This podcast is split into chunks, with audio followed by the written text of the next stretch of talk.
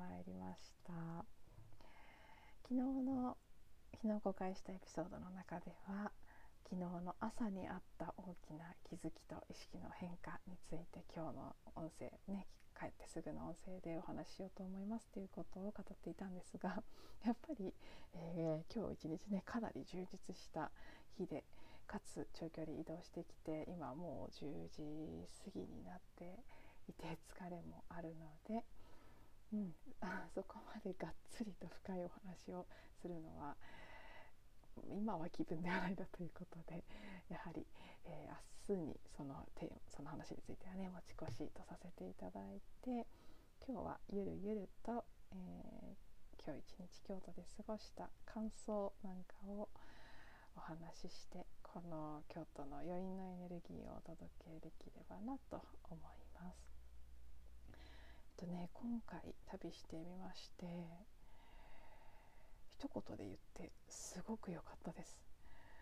私の京都旅行史上最高だったと思います。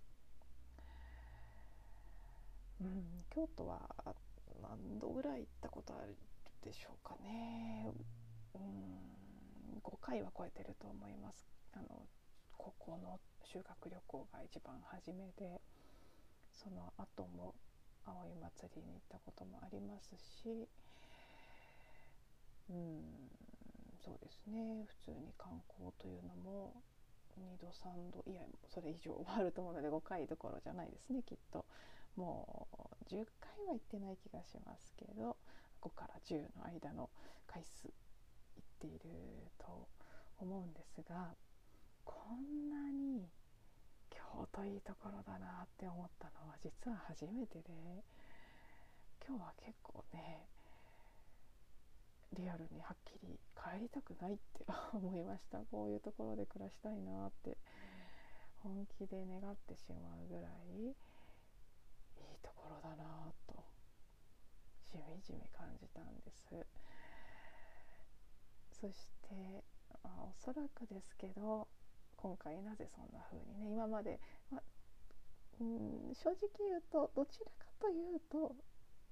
何て言うんでしょうねそれほどでもないなっていうかあんまり好きじゃないっていう印象の方が強かったんです。素敵なとこならわかるけれどもでもそんなにあの伊勢とか大好きなんですけどそういうこう、まあ、いくつかの土地は行くと本当に肌に肌に合う相性がいい土地だなって感じてすぐもう降り立ってすぐにここの街好きだなって思う場所があるんですけど京都は今までそういう感覚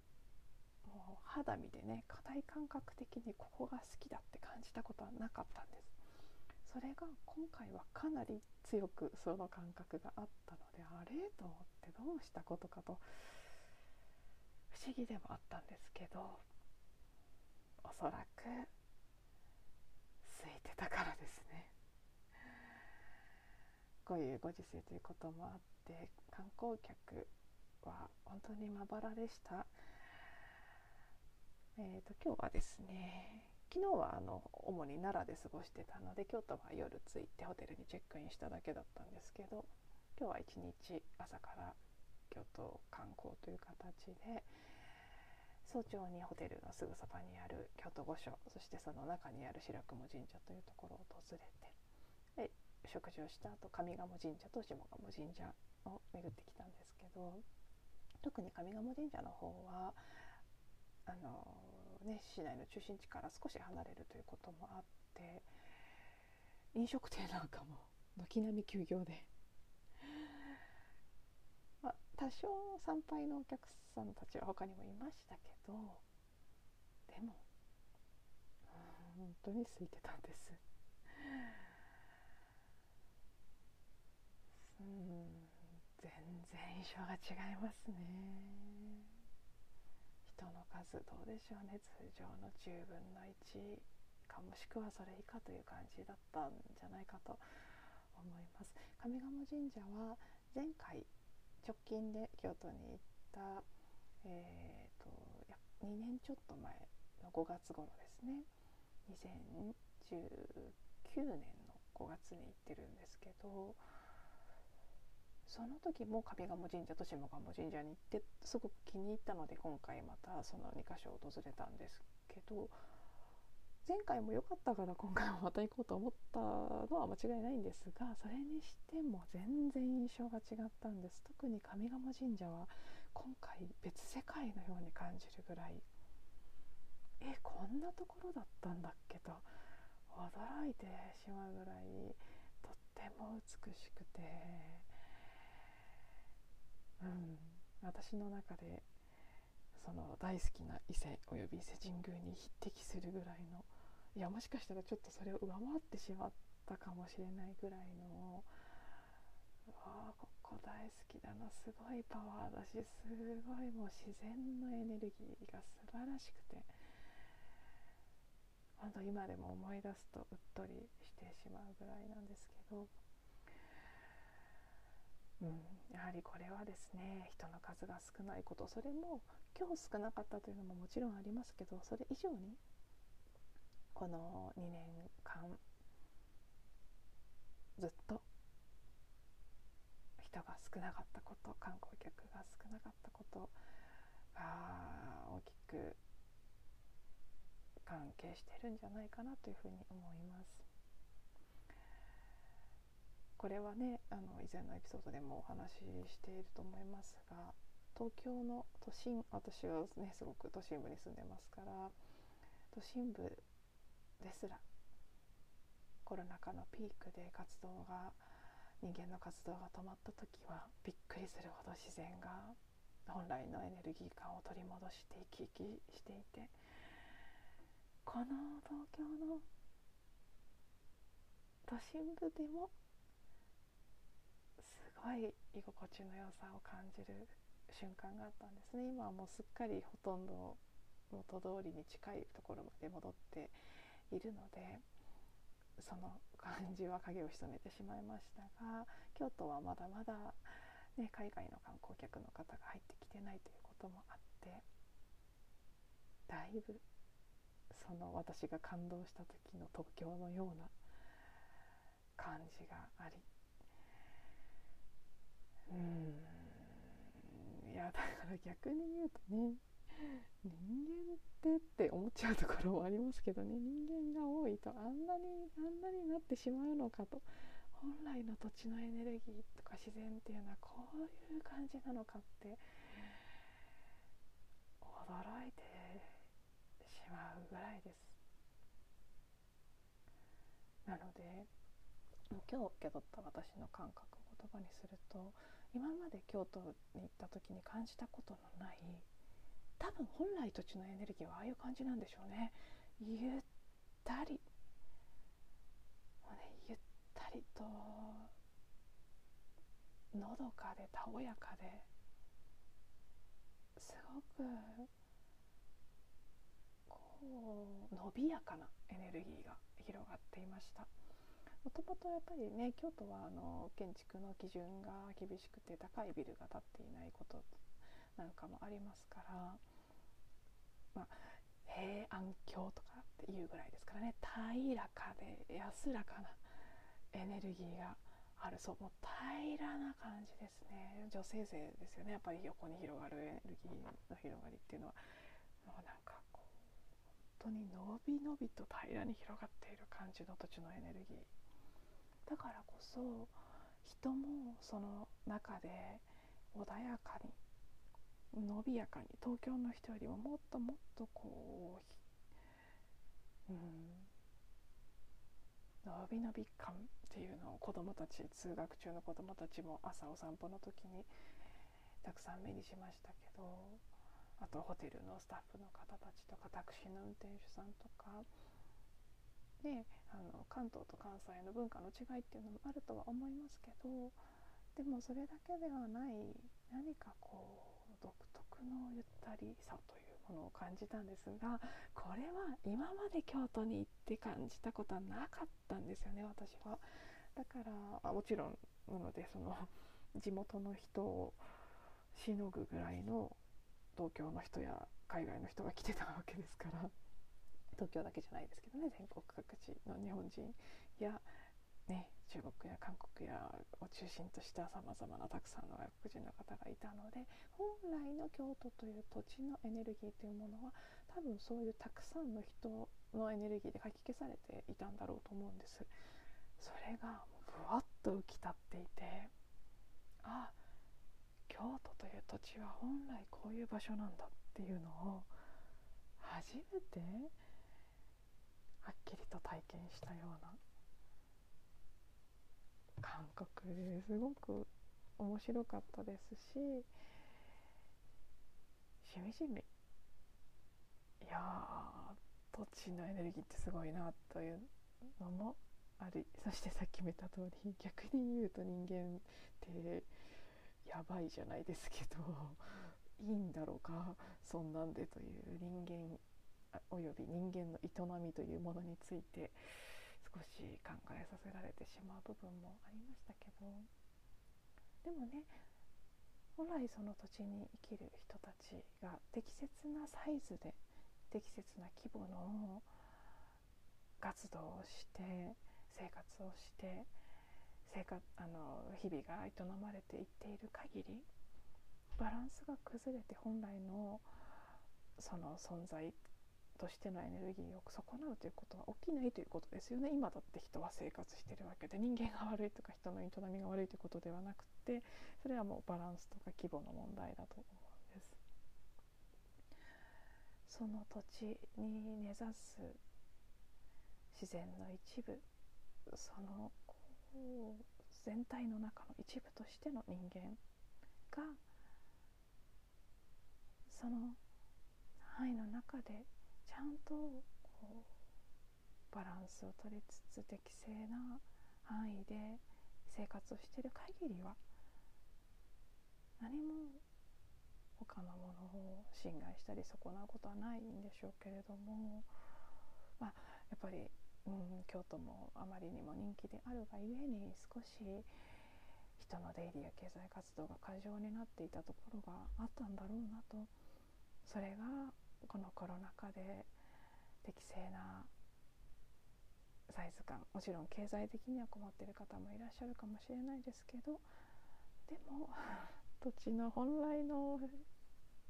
感覚としては多分こっちがうんいいような気がするっていう状態に戻ることができたんじゃないかなっていうふうに感じました。そしてねその帰りの駅まで向かうタクシーの中で運転手さんあの朝ホテルから上賀茂神社に行く時に乗せてもらったタクシーの運転手さんと同じ方にまた1日2度目の遭遇をしまして駅まで送ってもらいながらお話をしていたんですけど何かのきっかけで私があそうですね運転手さんが空いててよかったでしょみたいなことをおっしゃったのかな。それでも本当に良かったですって。ただ地元の方たちはやっぱりお客さんが減って大変なところもあるでしょうけれどっていうふうにお伝えしたらいやーと運転手さんが確かにその収入とかそういう意味では困ってなくもないんだけれどもでもその収入が減るというデメリットを上回るぐらい ほっとしていると。なぜならばあまりにも一時期そのねまあその時運転手さんさんは中国や韓国の方が京都にあふれすぎていてとおっしゃってましたけど主に中国韓国日本人の数よりも中国人や韓国人やその他外国人の方たち方が圧倒的に多いという時期がずっと続いていたみたいでもうこのままじゃ日本人のお客さん京都に来てくれないんじゃないかって思うような状態だったともおっしゃってましたし、まあ、実際そういうのありますよね。もう多分そういう光景を見てあんまり行きたくないと思っていた日本人観光客もいたんじゃないかと思いますし、うん、私は京都ではそこまでの体験したことないですけど湯布院とか広島なんかでも日本人のが少ないって思う観光地の場面は目にしたことがあってうん。それこそ今日私が感じた京都という土地の本来のエネルギー感とは全く違うものにそれは京都だけじゃないですけどねその土地が持ってるエネルギー感本来の資質というものとは違うものになっている光景というのは実際目の当たりにしたことがあるので運転手さんのおっしゃったことは容易に想像がついてよよかったと。むしろこうなってくれてよかったっていうふうに心から思ってらっしゃるようにお話しされててその安堵感とか経済的には負担が増したかもしれない。ちょっと収入がちょっとどころじゃなく減って苦しい部分あるかもしれないけれどもあそれで地元の人たちは幸せなんだなっていうことを感じて実はその幸せ感はホテルのスタッフの方たちからも感じましたしあちこちの場所で以前よりもむしろ幸せそうな土地の方たちを目にしたと感じているんですそしてこれはおそらく京都だけじゃなく日本中そして世界中の観光地でも同じように感じられてる方たちがいるんじゃないかなともとっさに思ったんですねハワイなんかもやっぱり身近な人がいたりするのでそういう話を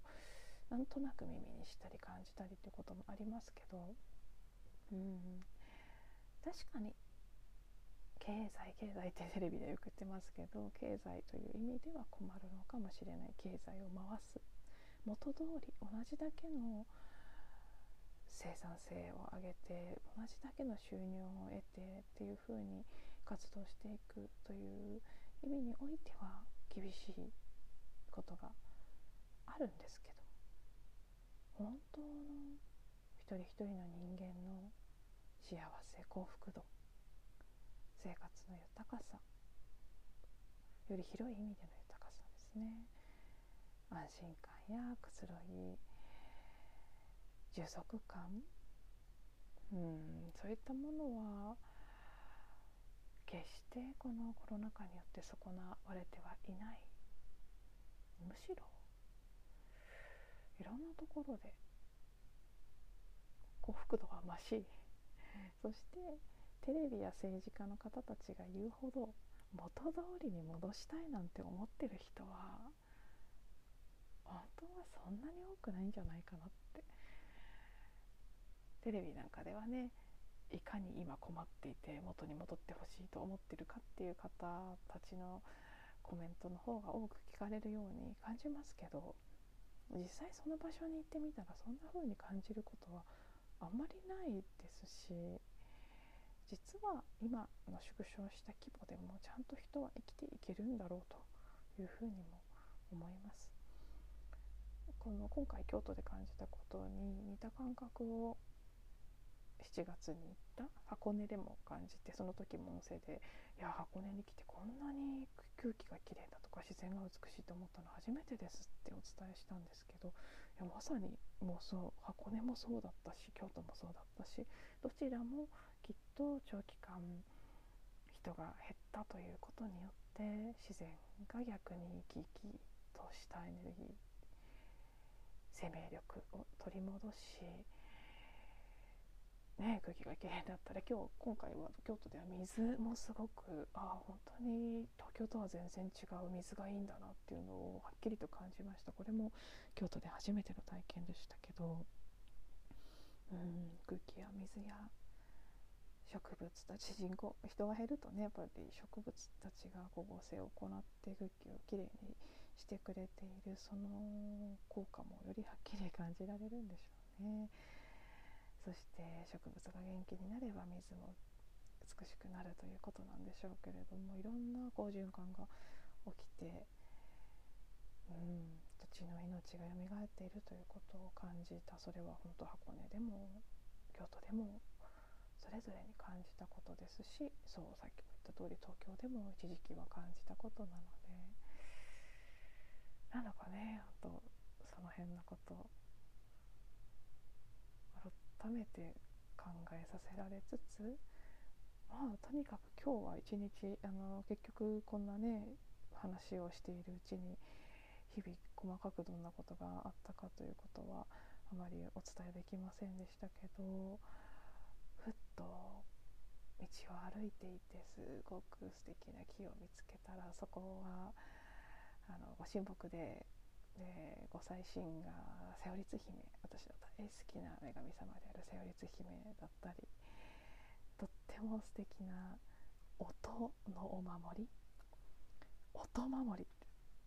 声や歌楽器など人が出す音が美しく健やかでありますようにというお祈祷を収めている。もう見た目にもとっても美しいお守りを下鴨神社で見つけてそれを買ったり。引いたおみくじが大吉だったんですけどね。ただ大吉なだけじゃなくて1番で内容も素晴らしくって感動したり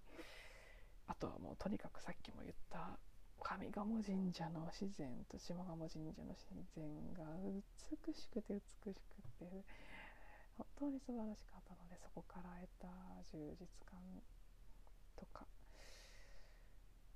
とにかく全てがスムースであり豊かであり美しくとっても満たされる一日でした。本当一日だったとは思えないぐらいです。はい。では結構ダラダラと喋って長くなってしまったので今日はこの辺にしてまた明日ですね、えー、昨日の朝の気づきというのを少し自分の中で整理した上でお伝えしてきたらなと思っておりますのでそちらもご興味あればぜひ聞いていただけたら嬉しいです。